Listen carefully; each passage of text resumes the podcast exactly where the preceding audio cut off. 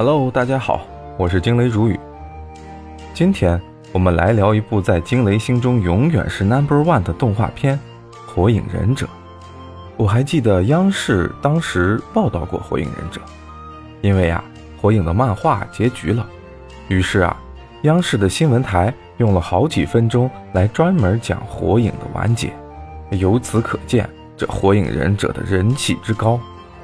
虽然说现在《火影忍者》的故事已经结束了，我们现在看到的是叫做《博人传》的火影的后续，但是火影留下的精神还是值得我们思考的。火影啊，还在发挥它的影响力。就像央妈所说，《火影忍者》虽然完结了，但是其作品的生命力仍在延续。首先，《火影忍者》是一部非常成功的日本动漫。它的作者是日本的漫画家岸本清史，漫画的发行量和视频播放量都属于现象级的，十分巨大。而《火影忍者》的影响区域覆盖全球，无数的青少年都受过《火影忍者》的熏陶。其次，《火影忍者》传递出来的精神是非常有教育意义的。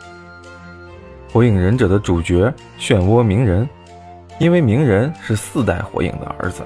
四代火影为了拯救整个村子，所以啊，就把九尾封印到了自己儿子的体内，让鸣人啊成了人助力。因为这个原因，鸣人从小的能力就差，全班呀倒数第一，成为名副其实的吊车尾。而且村里的人害怕鸣人体内的九尾再出来祸害村子，所以啊，都嘱咐自己家的孩子不能和鸣人玩。所以啊。鸣人的童年十分的孤独寂寞，以至于鸣人专门来搞破坏，吸引别人的注意力，成为了一个家喻户晓的坏小孩。但其实他的本性呀并不坏，只是太过于孤独。好在三代火影一直在照顾他、点拨他，恩师伊路卡和卡卡西也十分照顾他，更甚至于故事后面遇到的自来也，那更是亦师亦父的关系。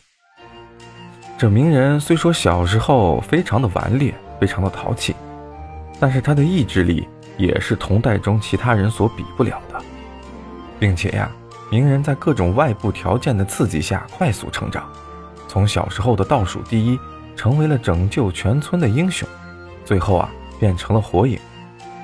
整个故事呀，十分励志，告诉我们，不管处于什么样的困境，也不能放弃自己。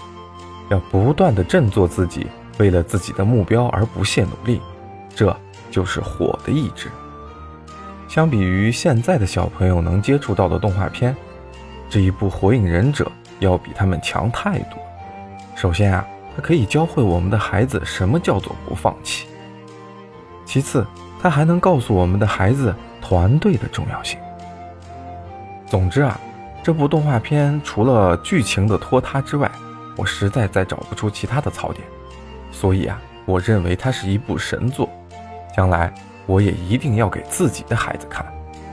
好了，今天就讲这么多，欢迎点赞关注，咱们下期见。